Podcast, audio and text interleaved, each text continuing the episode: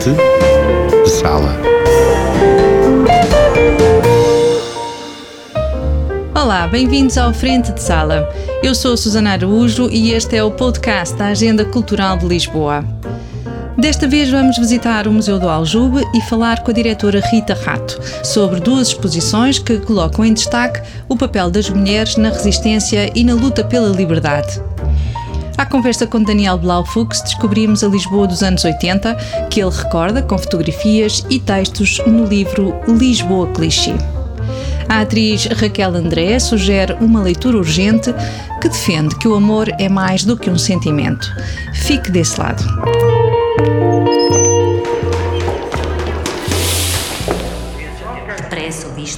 São esses modos a arrastar os pés? Quer respeito? Inaugurado em 2015, o Museu do Aljube é dedicado à memória do combate à ditadura e à resistência pela liberdade e pela democracia. Fomos visitá-lo para falar com Rita Rato, diretora do museu desde agosto de 2020. Este museu é um espaço, é um lugar de memória e de resistência e de resistências e tem como objetivo, na minha perspectiva, não apenas a preservação da memória, mas também a construção da memória, porque para muitas gerações que não viveram esse período, hum, é importante também construir memória hum, relacionada com a Revolução de Abril e com os valores da liberdade e com a democracia. E, portanto, há um papel deste museu que é de homenagem e de valorização e de preservação da memória e há um papel de educação para os direitos humanos. A digitalização do espólio e a sua disponibilização online, a continuação da recolha de testemunhos de resistentes antifascistas, as ações de formação com professores na área da cidadania, as visitas de escolas com o envolvimento ativo dos alunos e uma programação paralela diversificada são apostas de Rita Rato para trabalhar um público diverso com um objetivo comum. O trabalho que também se faz estabelecendo pontos com a atualidade. A luta pela liberdade e a luta pela democracia é sempre uma luta um, que nunca está terminada, é uma luta permanente todos os dias e, portanto, reconhecendo, obviamente, as diferenças que têm que ser reconhecidas, estamos a falar de um período da ditadura fascista e hoje, felizmente, não vivemos nesse contexto, e reconhecendo, obviamente, as diferenças, é muito importante construir pontes para que a percepção sobre como é imprescindível a participação dos cidadãos em todos os momentos, seja num contexto de luta pela liberdade, seja num contexto de defesa da liberdade e da democracia, isso é essencial. Em 2021, completaram-se 50 anos desde o início da escrita de Novas Cartas Portuguesas, a obra revolucionária de Maria Velho da Costa, Maria Teresa Horta e Maria Isabel Barreno, que afrontou o regime nos anos 70 foi o mote para abordar o tema Mulheres e Resistência na exposição Novas Cartas Portuguesas e Outras Lutas. Eu nem falo da minha vida. E desde que veio das guerras anda transtornado da cabeça e me mete medo, grita noite e dia. A verdade, e sempre é este medo que a gente apanha quando para cá vem e não nos larga mais. Sempre a gastar o peito da gente podia ser uma boa um, oportunidade para falar do livro, para homenagear as Três Marias, depois falar das outras mulheres que resistiram em paralelo enquanto estas Três Marias escreviam o livro, das mulheres que foram presas, das mulheres que foram torturadas, das mulheres que, um, sem consciência partidária ou política, no sentido mais uh, estruturado, lutaram por melhores condições de vida para si e para os seus. A exposição coloca no mapa a resistência oferecida por mulheres em todo o país. São mais de 400 lutas desde os anos de 1930 até 1974.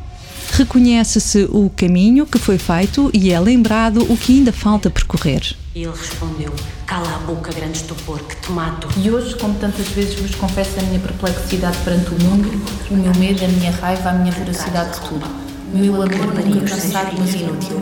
Desacerto das coisas e nas pessoas. E em boa verdade vos digo, continuamos sós, mas menos desamparadas. Um, esta é a terceira carta última das novas cartas portuguesas um, e estamos praticamente a terminar esta exposição temporária. Termina um, em dezembro, mas até lá também ainda temos muitas atividades para fazer.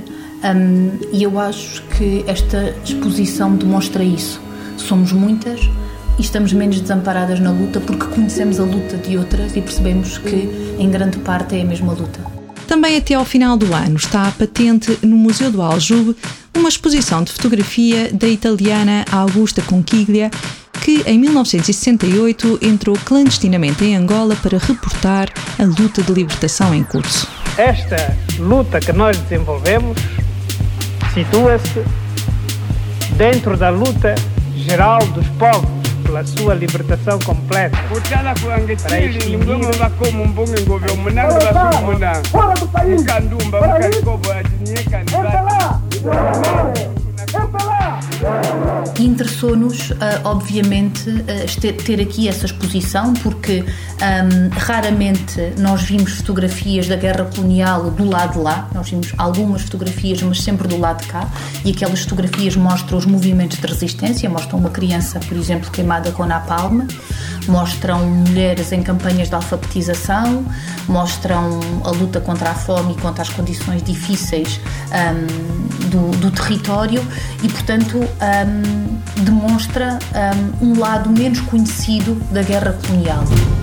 A exposição é um primeiro sinal da temática que assumirá protagonismo na programação do próximo ano abre a porta ao tema que teremos em 2022, eh, que teremos uma exposição temporária também de seis meses sobre as questões do colonialismo e do antirracismo, e fica também, de certa forma, eh, aberta essa perspectiva que queremos continuar a trabalhar no próximo ano, para além de outras questões e de outras resistências que eu quero trabalhar ao nível das questões mais gerais do direito à autodeterminação, das questões LGBTQI, e, portanto, das resistências também de hoje.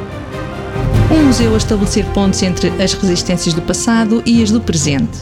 Memórias de luta e de sofrimento, mas também momentos empolgantes da resistência. Para conhecer ou recordar no Museu do Aljube. Frente, sala.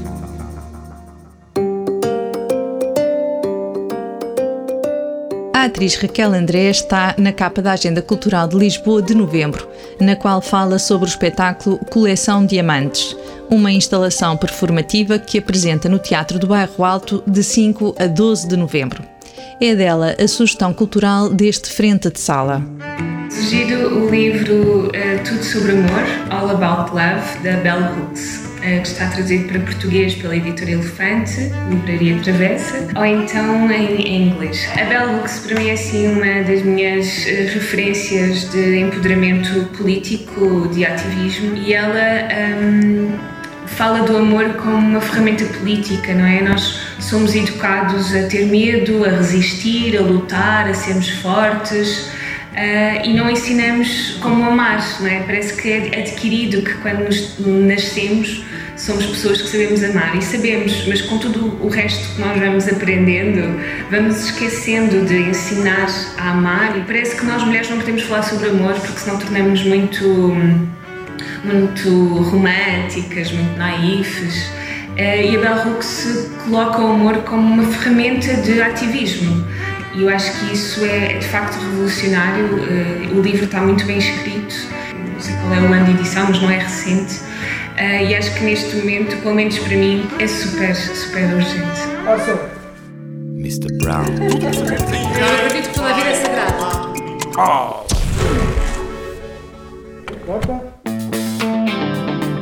É um registro documental, mas também poderia ser um filme com alguma ficção, é certo, mas baseado em factos verídicos. Lisboa Clichê, o novo livro de Daniel Blaufuchs, é uma obra de género incomum. Eu, eu acho que esse livro se insere num género que não existe, que é a autofotobiografia, que acho, eu penso que não existe, embora provavelmente existam outros exemplos, mas não é um, provavelmente um género uh, que se fala. E daí também que eu queira ter, mais do que a vaidade, a necessidade de incluir alguns algumas fotografias de mim próprio naquela altura e naquela idade, exatamente para criar essa ideia de que também é uma ficção, de certa forma, porque é como eu vi a cidade, mas também como eu a, ve, como a vejo agora a partir das imagens dessa altura. Daí que a capa seja a cores, exatamente para criar essa distância. Em fotografias a preto e branco, Daniel Blaufuchs registou a Lisboa dos anos 80, mas os textos que escreveu para as acompanhar são atuais e funcionam como um complemento à sua observação. Há um certo peso que o texto pode dar que muitas vezes as fotografias não, não têm por si. O texto é uma chamada de atenção. Eu sei que quando escrevo um texto a pessoa vai demorar um certo tempo a ler. Eu quando mostro uma fotografia não, não consigo controlar o tempo que a pessoa vai ver, vai olhar para a fotografia. Através da lente e das memórias de Blaufuchs, recuamos a uma cidade em parte desaparecida e inevitavelmente transformada tal como o olhar do fotógrafo. Necessariamente, mesmo que a cidade não se tivesse alterado nada, que obviamente se alterou muito e o nosso tempo alterou-se muito, como sempre se altera, o meu olhar hoje seria sempre outro. Porque, porque nós vamos mudando, não é? Portanto, tudo muda, tudo, tudo entra em, em, em, em, rotação e, de certa forma, também em confronto. Não é? Eu sei que hoje sei que envelhecer é perder aqueles sítios que nós gostávamos quando éramos novos, que faz parte de uma espécie de, de exílio enfim, interno, se, eh, se quisermos. Mas isso eu observei no, nos meus avós, em pessoas de, outra, de, outras gerações, e acho que será sempre, sempre assim. Portanto, eu imagino que haja uma cidade incrível também hoje. Uh, só que diferente. Diferente da Lisboa deste livro, a dos últimos alfaiates dos cinemas históricos, das tascas e casas de pasto, da noite a começar a pulsar no bairro alto e de espaços noturnos, como o mítico Frágil. Locais para agora lembrar e revisitar, mas sem saudosismos.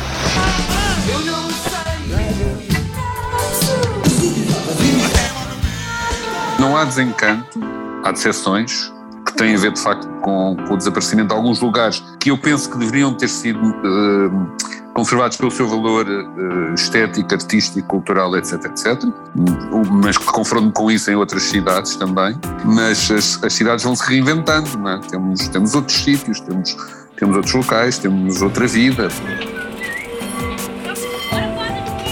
O que aconteceu durante a pandemia, por exemplo, foi que a cidade assemelhou-se mais aos anos 80, no sentido em que era uma cidade completamente vazia, uh, em que não havia o turismo e, e, e havia dias que pareciam aqueles domingos dos anos 80 em que tudo estava fechado, etc, etc. Não é? Também houve uma memória.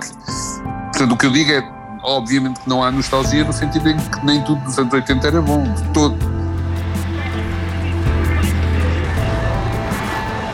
O livro aproxima-nos também de Alberto, Cesarini, Adília Lopes, Natália Correia ou Fernando Assis Pacheco, entre outros. Pessoas fotografadas por acaso, em trabalho, ou porque Blaufuchs tinha com elas uma relação de amizade. Na altura não tinha consciência de estar a construir um registro histórico dos lugares e das figuras com que se cruzava. Tivesse havido essa noção, e a obra seria diferente. Eu estou completamente apaixonado por Portugal. Sim. A Revolução Surrealista quer continuar, não pode evidentemente... Creio na deusa com olhos de diamante. Fascinavam-nos fotografias O migrante é um homem de coragem, é um homem que um dia santigua-se, pensa-se. Há muitas pessoas que faltam neste livro e que mereciam ter sido fotografadas e bem fotografadas e de quem eu tenho muita pena de não ter na altura fotografado. Eu acho que o Luís Miguel Sintra merecia estar neste livro, mas a minha fotografia não merecia estar neste livro, porque não, não não é, não é de facto uma fotografia que faça justiça ao Luís Miguel Sintra. Ou, ou gostava de ter alguém como o Eduardo Prato Coelho, que nunca, que nunca fotografei, ou, ou, ou, como eu digo no texto, nunca fotografei os Rádio Macau. Não aconteceu. Portanto, não foi uma coisa que eu andasse conscientemente uh, a fazer. Lisboa Clichê, um olhar livre e poético, de Daniel Blaufuchs, sobre a cidade dos anos 80, é uma edição da Tinta da China. Frente de sala.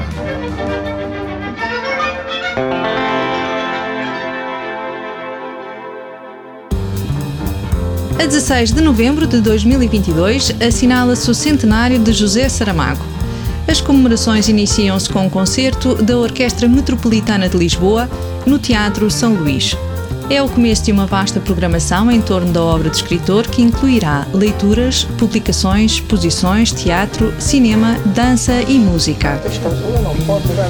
De 13 a 28 de novembro, o Alcântara Festival é uma montra privilegiada para as artes performativas. Apresenta teatro, dança, performance e festas em diferentes locais da cidade.